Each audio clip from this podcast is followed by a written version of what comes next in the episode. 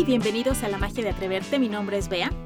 Y si conoces a alguien que ya está acercándose a los 50 y siente como que ya pasaron los mejores años de su vida, dile que tiene que oír este episodio en donde hablamos con Claudia Reynoso.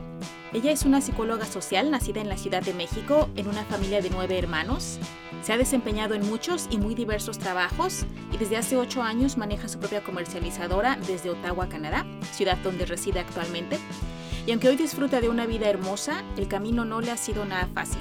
Pasó por momentos muy complicados, como la muerte de miembros cercanos de su familia, un divorcio muy duro y una batalla constante contra la depresión, pero gracias a su entusiasmo y a sus ganas de vivir, hoy se siente más plena que nunca.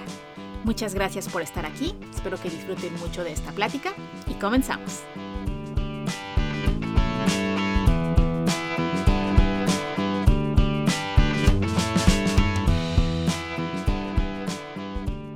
Estamos aquí con Claudia Reynoso. Muchas gracias, Claudia, por aceptar la invitación. Gracias por estar aquí. Ay, no, Betty, gracias a ti. De verdad, estoy muy contenta cómo han sido las cosas que la gente hace cosas por fuera y después de repente pues nos unimos y hoy estamos aquí platicando como si nos conociéramos de toda la vida. Sin embargo, nos conocemos hace unos días, pero me siento muy en confianza contigo y, y gracias, gracias por la invitación, de verdad. Ay, muchas gracias, Claudia. Igualmente. Oye, cuéntanos antes que nada, ¿cómo es vivir con nueve hermanos? ¿Qué es lo mejor y lo peor? Eso, es que estar con tantos hermanos, eso es muy padre, pero al mismo tiempo muy caótico. Entonces tiene, tiene las dos tonalidades mezcladas. No te puedo decir como, como por separado, porque es muy lindo, es muy padre que tu casa siempre está llena de gente y te acostumbras. Para mí ahora el recibir gente o el salir, ahorita que nos restringieron tanto las salidas acá en Canadá, es así como de, no, por favor, no, por favor, me ahogo, porque estoy acostumbrada a escuchar los ruidos.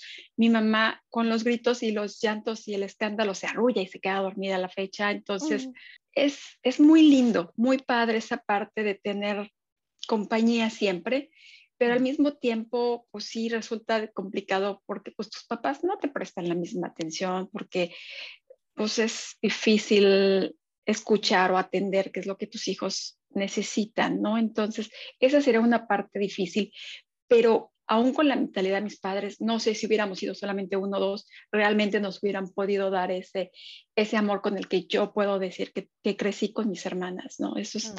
algo que de verdad no cambiaría por nada. Tengo la bendición de decir que llevo una muy buena relación, si no con todas, con la mayoría de mis hermanas y, mis hermanos, los que son los varones, los chiquitos, ¿no? Entonces, es mi padre. Mis anécdotas son mucho de las vacaciones, cuando salíamos, mi papá nos llevaba de vacaciones, mi papá le encantaba manejar fuera de, de la ciudad, fuera de donde hubiese tráfico y esto y llevarnos de día de campo o, irnos de vacaciones a lugares como aislados y, visitar familia, entonces ver más gente y ver más gente.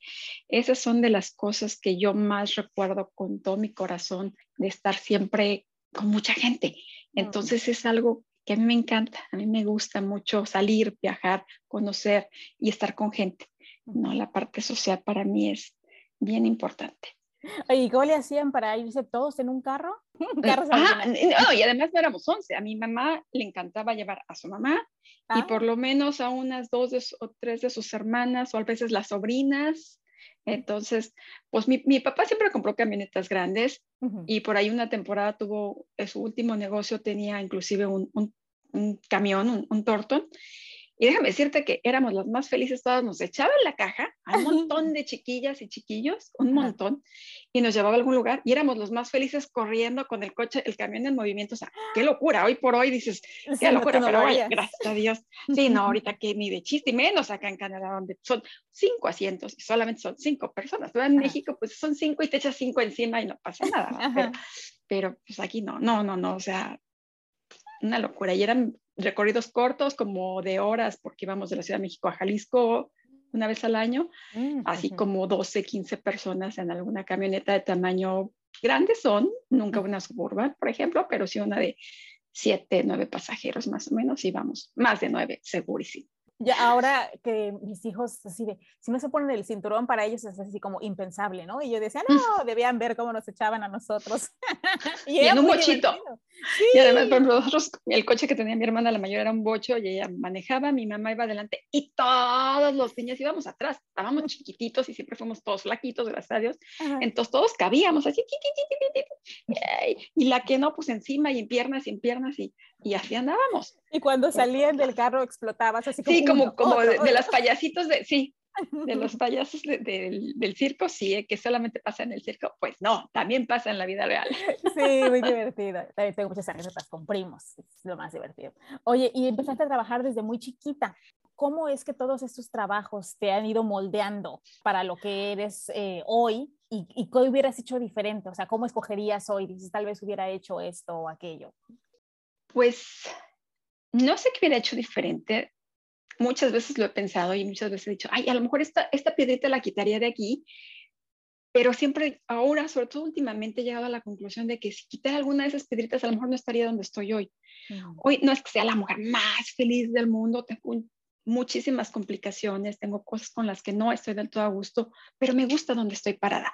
Me gusta dentro de todos esos contras que puedo tener el día de hoy, me gusta lo que tengo, me gusta cómo me siento. Es que ni siquiera es lo que tengo por fuera, es cómo me siento por dentro. Digo, aquí algo no lo habíamos comentado, pero por ejemplo, yo sufrí mucho de depresiones, sufro mucho de depresiones, mucho, mucho, mucho. Entonces, de muy joven, no podía yo disfrutar muchas cosas porque era depresiva y no lo sabía. Cuando lo descubro, cuando empiezo a, ver cómo puedo buscar la felicidad que no podía encontrar por fuera, pues ahí es donde empieza esta forma donde me siento completa, ¿no? No quisiera hablar de, religión nada más, pero tengo que mencionarlo, ¿no? Cuando conozco a Jesucristo y entra a mi vida, ¡pum! De verdad, de verdad hay un cambio abismal en mi vida. Y aunque sí ha sido una vida complicada en algunos sentidos, la muerte de mi papá cuando yo tenía 18 años o el divorcio de papá de mis hijos cuando yo tenía 32 y mi hijo el más pequeño tenía 7 meses, 8 meses cuando nos separamos, estaba muy chiquito, entonces son cosas, o la muerte de una de mis hermanas cuando, digo, ya, ya tenía como 20 años, fue un, dos o tres años después de la muerte de mi papá, son tres de los sucesos más fuertes y más dolorosos que he vivido pero sobre todo el, mi divorcio fue eh, el que me cambió, el que me hizo de verdad tocar un fondo, fondo, fondo, que me llevó más a como a resurgir, como a conocerme, como a saber qué tenía y, y, por qué tenía que vivir, ¿no? Porque tenía tres chiquitos, una de ocho, otro de cuatro y el bebé de, de meses, por los que yo amaba profundamente y por los que yo quería tener una vida plena. Y es entonces cuando empiezo a buscar y cuando descubro que, que, soy depresiva, que me encanta bailar, que me encanta salir, me recuerdo que me amo viajar, entonces que disfruto mucho mi soledad, empiezo a, empiezo a descubrir muchas cosas, ¿no?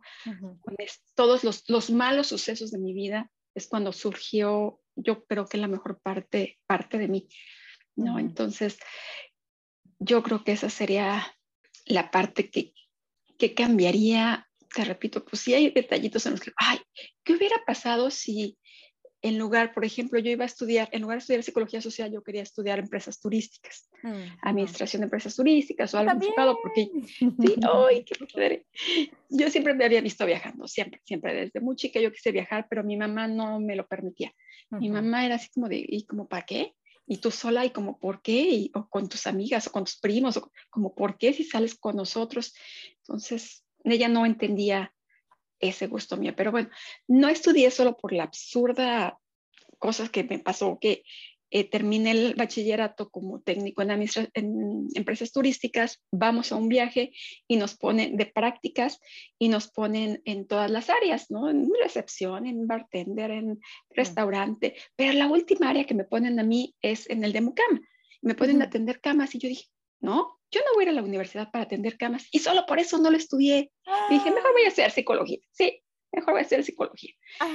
Entonces, ese momento ahí pues terminando la prepa, 17 años. Muy chiquita. Más o menos, sí, sí, sí. Entonces, Y son esos pequeños momentos que, ¿qué hubiera pasado? Si no hubiera, si, lo hubiera visto más allá de, oye, esto lo estoy haciendo ahorita porque es parte de, pero no vas a ir a la universidad para hacer esto. Y no pasaba nada. Hoy por hoy, y sobre todo en, en Canadá, pues uno se da cuenta que puedes hacer cualquier trabajo digno, honrado y todo, a todo le entra uno, ¿no? Pero bueno, lo he pensado muchas veces, ¿qué hubiera pasado? ¿Qué hubiera pasado? Pues quién sabe, ¿no? Y es que para decidir la carrera, yo creo que sí necesitamos más guía o más tiempo para tener la madurez de tomarla. Porque a los 17 años uno sigue siendo un bebé sin la madurez y sin la perspectiva de que lo que decidas en ese momento no es que vaya a quedar escrito en piedra. De hecho, cada vez más y más sucede que las personas tengamos que cambiar de profesión y de trabajo muchas veces por irte adaptando a lo que la vida te va trayendo. Definitivamente, y mira que y nos ha pasado a nosotras, que estudiaste tú y que has hecho al respecto y que no, y lo mismo yo, ¿no? O sea, Exacto. Tuve la bendición de trabajar cuatro años en la Secretaría de Salud en Tabasco como psicóloga social y es el único trabajo como psicóloga social que he hecho en toda mi vida. Y hoy soy empresaria, sí, yo me llamo empresaria, aunque empresa chiquita, pero así lo soy. Y es algo que yo decía, no, yo no soy buena para las ventas, no, yo no, no me gusta, no, yo no creo ir, nunca estar en ese.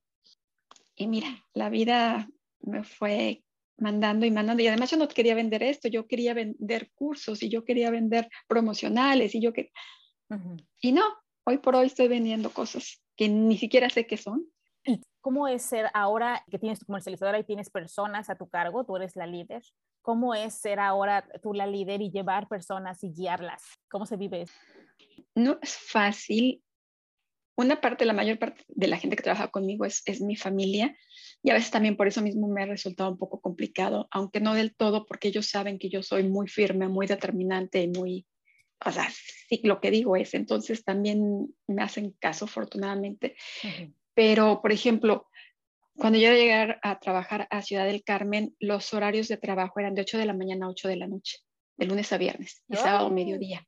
Entonces era una locura, con dos horas de comida, las cuales yo tomaba, gracias a Dios, eran a salir a las dos, recoger a mis hijos de la escuela, llegar a mi casa.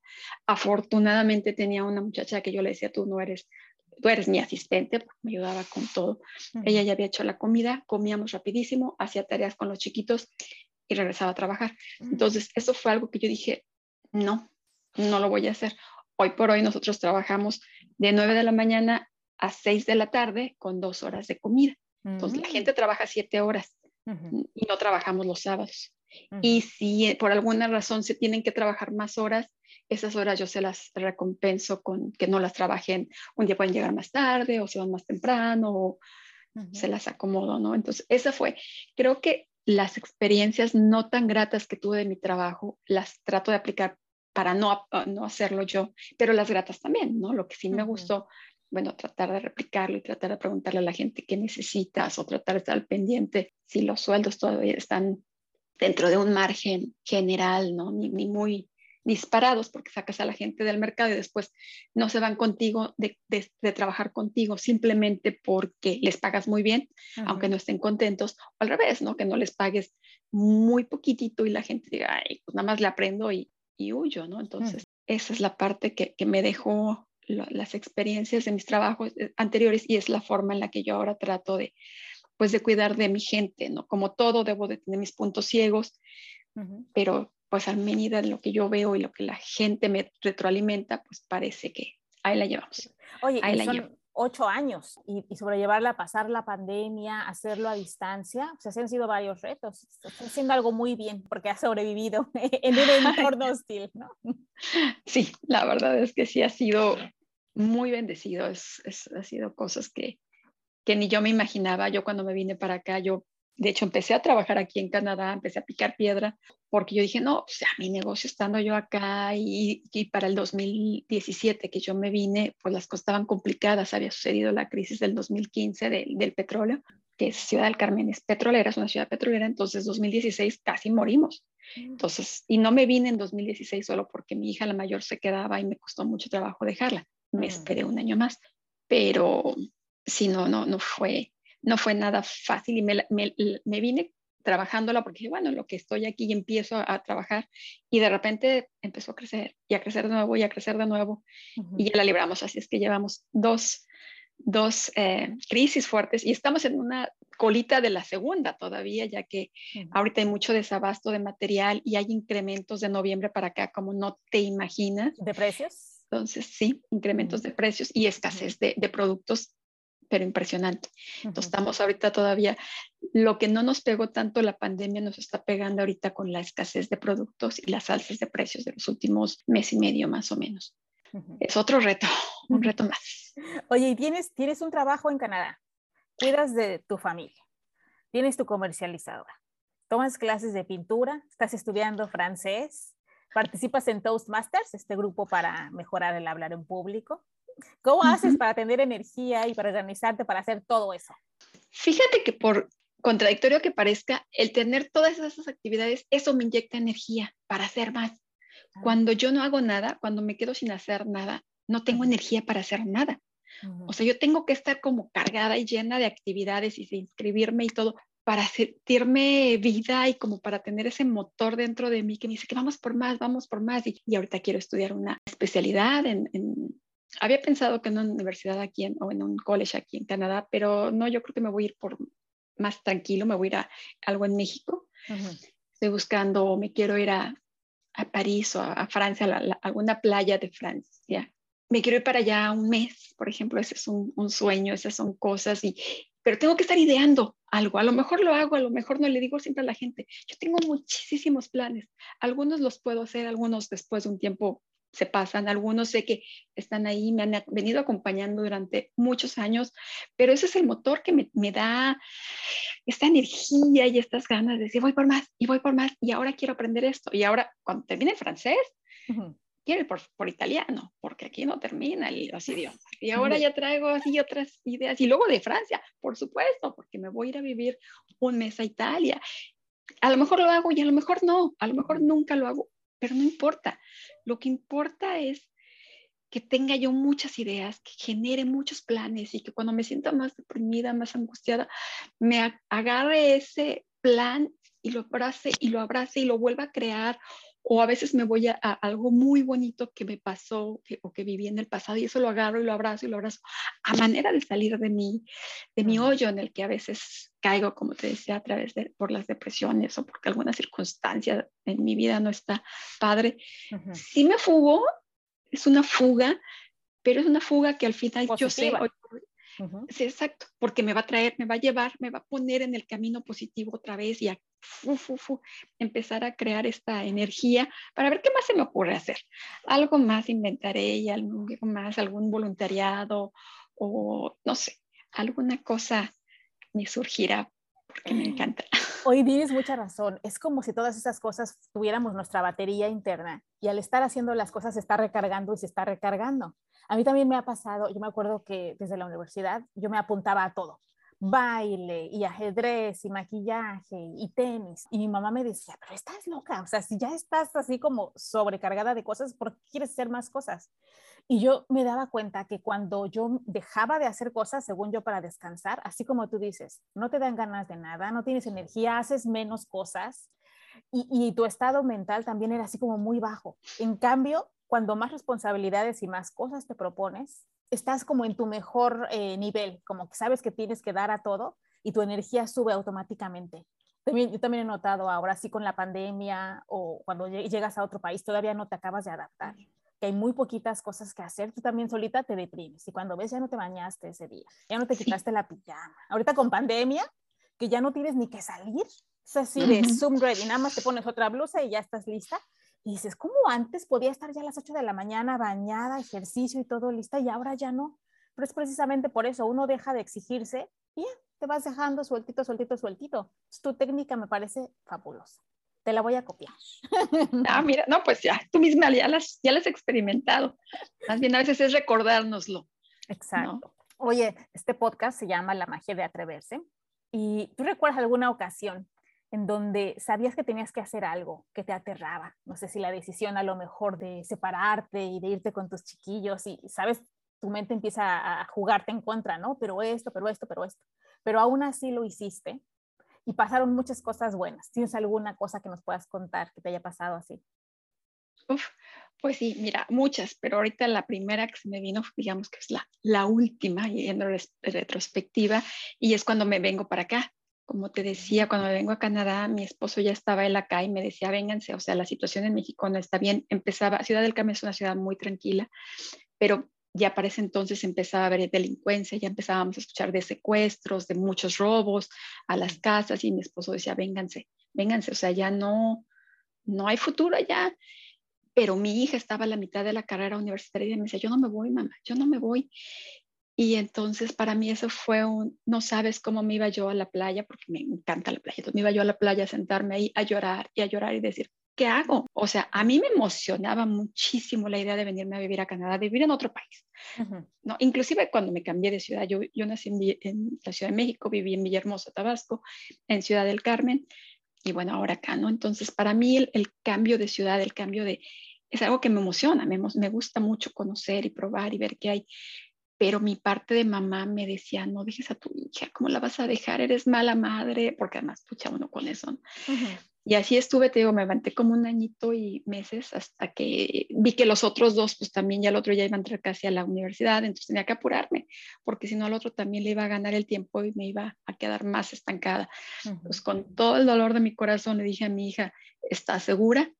Sí, mamá, estoy segura. Bueno, pues quédate, se quedó en la casa.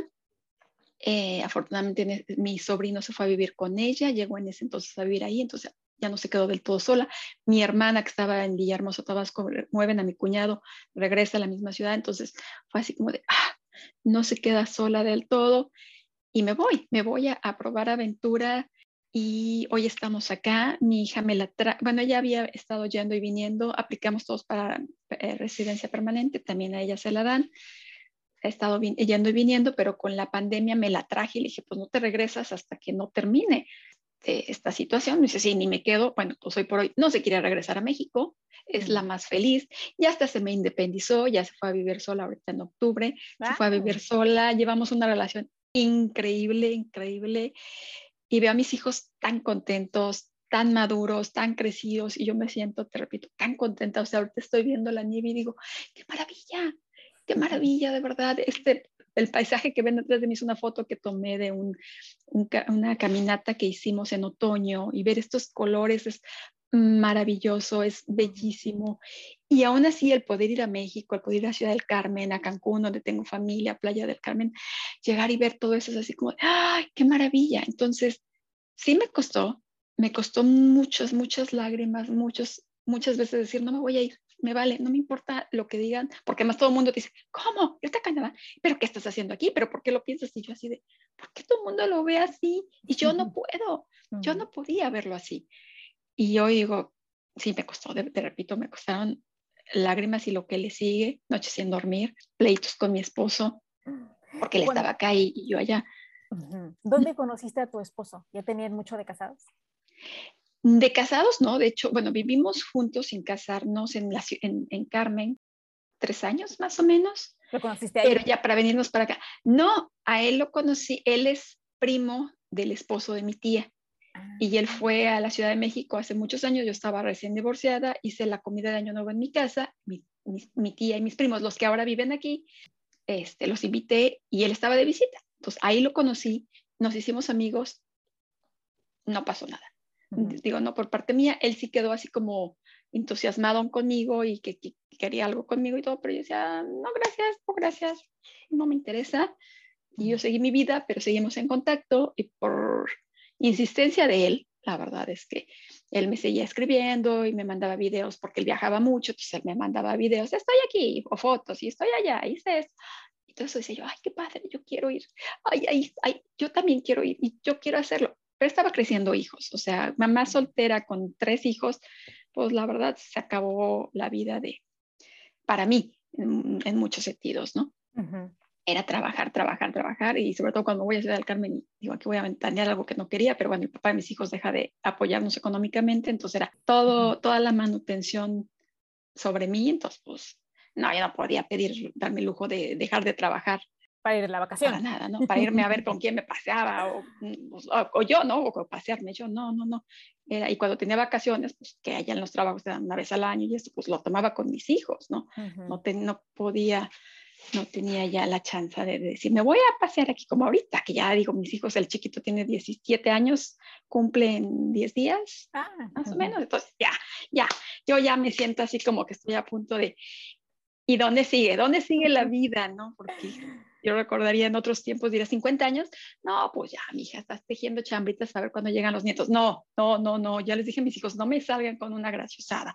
No quiero nietos porque los quiero disfrutar, pero denme chance, denme chance unos 10, 15 añitos de hacer la, la vida loca de pasear por donde yo quiera y dar la vuelta y hacer y no hacer. Y es que sí, sí, ha cambiado mucho la vida para las mujeres. No sé si tú has visto estas fotos comparativas donde dicen eh, las mujeres de 50 años, hace 50 años, y si ya se veían señoras abuelitas que ya estaban así como nada más sentadas en la mecedora esperando este, ya la muerte, y las mujeres de 50 años ahora que están en su segundo aire. Y mucha gente dice, la vida comienza a los 50, cuando ya estás más plena, más, más lista, tienes mucha experiencia, ya no tienes que tener el cuidado de los hijos porque ya crecieron y además muchas ya muy independientes económicamente. Entonces ya no hay límite para ti. Exacto, exactamente. Sí, sí, sí, nada de que, ¿qué hago después cuando mis hijos se vayan? ¿Qué haces? Vive para ti. Sal, muévete, inventa, inventa algo o, recuerda quién eres, ¿no? Que fue lo que yo hice cuando me separo, es recuerda que me gustaba, me gustaba bailar, yo tenía muchas de tomar clases de pintura, siempre había querido aprender primero el inglés y pues bueno, sí, no los domino al 100, pero ahí voy. Y ahora el francés y ¿qué te gusta? ¿Qué te gusta? Recuerda tu mujer, quién eres, ¿no? Entonces, sí, esa es la diferencia. Yo creo que eso nos pasa a las que somos mamás muy jóvenes, que, todas tus, prioridades tú dejas de ser una. O sea, son tus hijos, tu esposo, tu familia y tú siempre te pones al final. Tenemos esa mala costumbre. luego la primera vez que viajé sola es, yo puedo decidir qué quiero comer. Yo puedo decidir si ya me quiero ir. Es así como, wow. Eso como dices, no te acuerdas de ti antes, antes de ser como una mamá de familia o en tu caso fuiste cabeza de familia. Oye, ¿qué, ¿cuál es ese consejo que tú siempre les das a tus hijos? Lo que piensas que, que, que a ti te hubiera gustado que te dijeran. Haz todo lo que quieras. O sea, yo a mis hijos desde chiquitos digo, gracias a Dios son muy obedientes porque yo les dije, ustedes tienen todos los permisos, todos pueden hacer todo lo que quieran, solo tienen que cumplir con esta lista, ¿no? Calificaciones, comportamiento, ayudar en casa, etcétera, ciertas cosas. Ay, gracias a Dios fueron muy buenos hijos. Yo no sé qué hubiera hecho si no hubiera sido así. Entonces, no, nunca fueron, no, han sido a la fecha parranderos o tomar demasiado, no fuman. Entonces, me ayudó mucho. Entonces, siempre les he dicho esa parte vete, o sea, haz, quieres, conoce, prueba todo, todo, toda la comida, pruébala, todo lo que sea legal, excepto la marihuana, que aquí ya es ilegal, pero una, esa, para mí sigue siendo ilegal. Entonces, todo lo que sea legal, denle, pruébenlo, háganlo. ¿sí? Yo hubiera querido que mi mamá me, me motivara, por lo menos que me entendiera, ¿no? Y ella estaba al, revés. no, no, no, no la respuesta, yo cuando le pedí algo a mi mamá, su respuesta siempre era, primera, primera, primera. No, no había yo terminado de preguntarle lo que quería o de pedirle y ya me había dicho no. Entonces, eso fue algo así que yo, ay, ¿qué va a pasar el día que me digan que sí? O sea, que me diga ella que sí, ¿no? Pues no, no, nunca me llegó y hoy yo estoy en el, en el lado contrario y todo es sí. O sea, yo decirles que no a mis hijos, cuando les llego a decir que no, no sabes cómo me duele, horrible, seguramente me proyecto yo. Pero sí, sí, la verdad es que me siento muy contenta, muy orgullosa de los hijos que veo que Dios me, me regaló mm. para, para cuidar. Y te ves, te ves súper plena, te ves súper feliz. Yo cuando hablo con una persona a la que voy a entrevistar después, pongo notas. Y tu nota era que contagias un entusiasmo y una alegría por vivir, que es admirable. Y, y es, de eso se trata, que nos espejemos en otras mujeres y veamos todas las posibilidades que tenemos. ¿Qué es lo que, qué es lo que te falta para tus siguientes 50 años, Claudia? Uf, no, pues muchas cosas. Para empezar, llegar a correr 10 kilómetros, ah. por ejemplo, eso está en el tintero. Bueno, llegué a 8 este año porque decidí que 5 kilómetros ya no eran suficientes, era lo que venía corriendo. Y dije, no, 5 no son suficientes, entonces ahora quiero llegar a 10. Eso es lo primero, digamos, en el corto plazo. lo que te decía, hacer una, quiero hacer una especialidad en el TEC de Monterrey en algo de negocios, que ya lo estoy ahí espejeando, buscando, ya, ya tengo ahí un par de proyectos, viajar, o sea, mi plan para el próximo año, que es el año que cumplo 50, era, quería una vez, desde enero hasta diciembre, viajar a un lugar diferente, fuera mm. dentro de Canadá, fuera. Pero con lo del COVID, no sé si lo voy a poder cumplir. Pero bueno, como yo les dije, o sea, tengo el plan, tengo una hojita aquí donde estoy poniendo los lugares que quiero visitar y pues vamos a ver qué, qué pasa después de, de, estas, de este periodo vacacional y con las restricciones tanto en Canadá como en el extranjero. Te digo, quiero terminar el francés, me costó horrible el primer nivel y sé que el segundo y el tercero y el que venga me va a costar igual o más, no, tal vez menos. Se va poniendo más fácil. Eso espero, sí, sí, sí. Entonces, o sea, planes tengo muchos, trabajo, quisiera iniciar otro negocio, tengo algunos años ideando un plan, me gustaría poner un hotel mm. para personas de 50 o más. Ah, padrísimo. ¿Dónde? ¿Dónde quieres ponerlo? Pues en el área de Cancún o Yucatán, por ahí, pero tiene que ser frente a la playa, o sea, Riviera Maya, por ahí ando ando viendo, ando casando en un par de años, ya que ahora sí, cuando mi hijo el chiquito entre a la universidad, creo que podría echarlo a andar. Digo, estamos viendo terrenos, pero están carísimos, entonces, pues con un poco de suerte espero que podamos conseguir algo, pero todavía está ahí, un poquito al mediano plazo, mediano o largo plazo, no lo sé. Entonces, no sé, planes te puedo contar millones personales, laborales, lo que te digo, o sea, no dejen de soñar, no dejes de soñar, no dejar de, de tener planes de crear algo, pues me, da más energía para seguir viviendo los próximos, ¿por qué no? 50 años llena de salud, tomo mi omega 3 y te digo, corro, camino, hago yoga para cuidar mi cuerpo, ¿no? No nada más es así, porque sí, trato de cuidar lo que como, aunque también amo los pasteles y los chocolates y los como y digo, pues hoy me lo, lo Y luego lo compré exactamente al otro día, ya digo, ahora sí es mi salmoncito y es mi quinoa y es mi gelatina light, nada más. Y no me muestre nada porque hoy dije que no y lo cumplo. Hoy no. Ah. Mañana no lo sé, pero solo por hoy, como dicen los alcohólicos, solo por hoy, un día a la vez. Eso también funciona. Ay, Claudia, pues un placer escucharte, un placer conocer un poquito de tu historia. Muchas gracias por inspirarnos. Seguramente muchas personas que te van a escuchar pues van a darse cuenta de tantas posibilidades que tenemos en la vida, que todos tenemos problemas, todos tenemos retos, pero también todos tenemos la capacidad de superarlos y de agarrarte de lo que puedas, de lo bonito que tengas, de todo lo bueno que te ha pasado y de ahí salir adelante. La vida es como maravillosa si tú decides que así va a ser. Te agradezco mucho tu Totalmente tiempo. de acuerdo. No, al contrario, gracias Betty, de verdad, muchas gracias. Y pues yo estaré muy al pendiente de tu podcast. Tengo muchas ganas de escucharte a ti y a las demás mujeres que nos inspiren, porque todas necesitamos inspiración, todas necesitamos de repente un empujoncito y una o una palmadita en el hombro, ¿no? Se vale, se vale y pedir ayuda y se vale llorar y se vale reír, se vale agarrarnos unas a otras para, para seguir en este, en este hermoso trayecto, en este hermoso viaje que es la vida, ¿no? Mm, gracias, Claudia. Muchísimas gracias. Todo lo mejor para el siguiente año y nos vemos en Francia. Gracias, claro que sí. Primero Dios.